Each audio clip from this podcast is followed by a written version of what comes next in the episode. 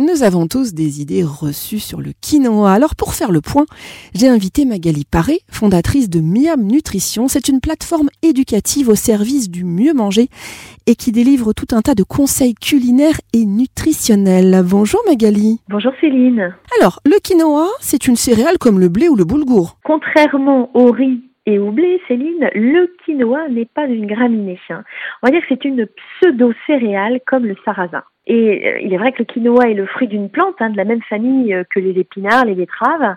Euh, donc c'est une céréale qui est quand même assez unique, hein, originaire des Andes, hein, plus précisément située entre le Pérou et la Bolivie.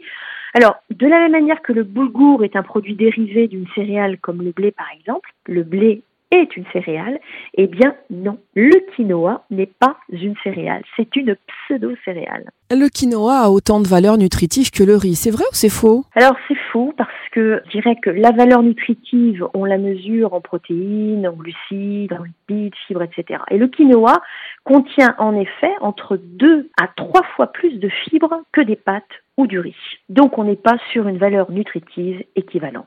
Le quinoa, ça se digère plutôt mal. De dire, Céline, ce super aliment est tout d'abord très riche en fibres. Et euh, il y a quand même une teneur en fibres, on considère à peu près il y a 7 grammes de fibres pour 100 grammes. Vous savez que les fibres, c'est quand même euh, intéressant d'en avoir plus qu'intéressant dans son assiette. Hein. Il faut surtout pas les minimiser euh, pour notre transit. Et le quinoa est quand même assez riche en fibres. Eh bien, le quinoa est facile à digérer. Va améliorer de ce fait notre transit intestinal et puis soutenir aussi le développement des bonnes bactéries intestinales. Qui dit bonnes bactéries intestinales, et eh bien petit aparté au microbiote. Donc c'est un profil nutritionnel très intéressant pour les personnes qui souffrent de ballonnement, d'hypersensibilité au gluten ou alors du syndrome de l'intestin irritable. La cuisson du quinoa est assez longue, euh, donc c'est fastidieux quand on est pressé. Alors, pas du tout, Céline, hein, puisque deux modes de cuisson, hein, pour faire court, vous avez la cuisson, on va dire, plutôt créole et la cuisson pilaf.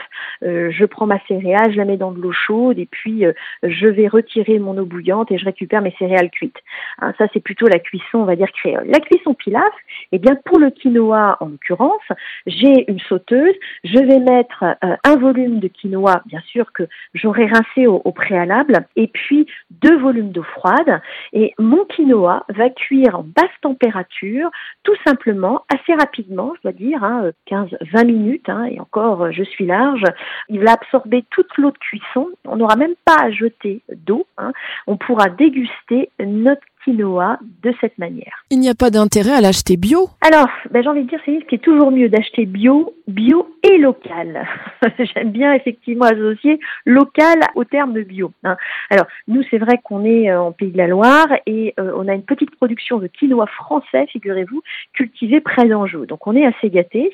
Là, pour le coup, on fait bio et local.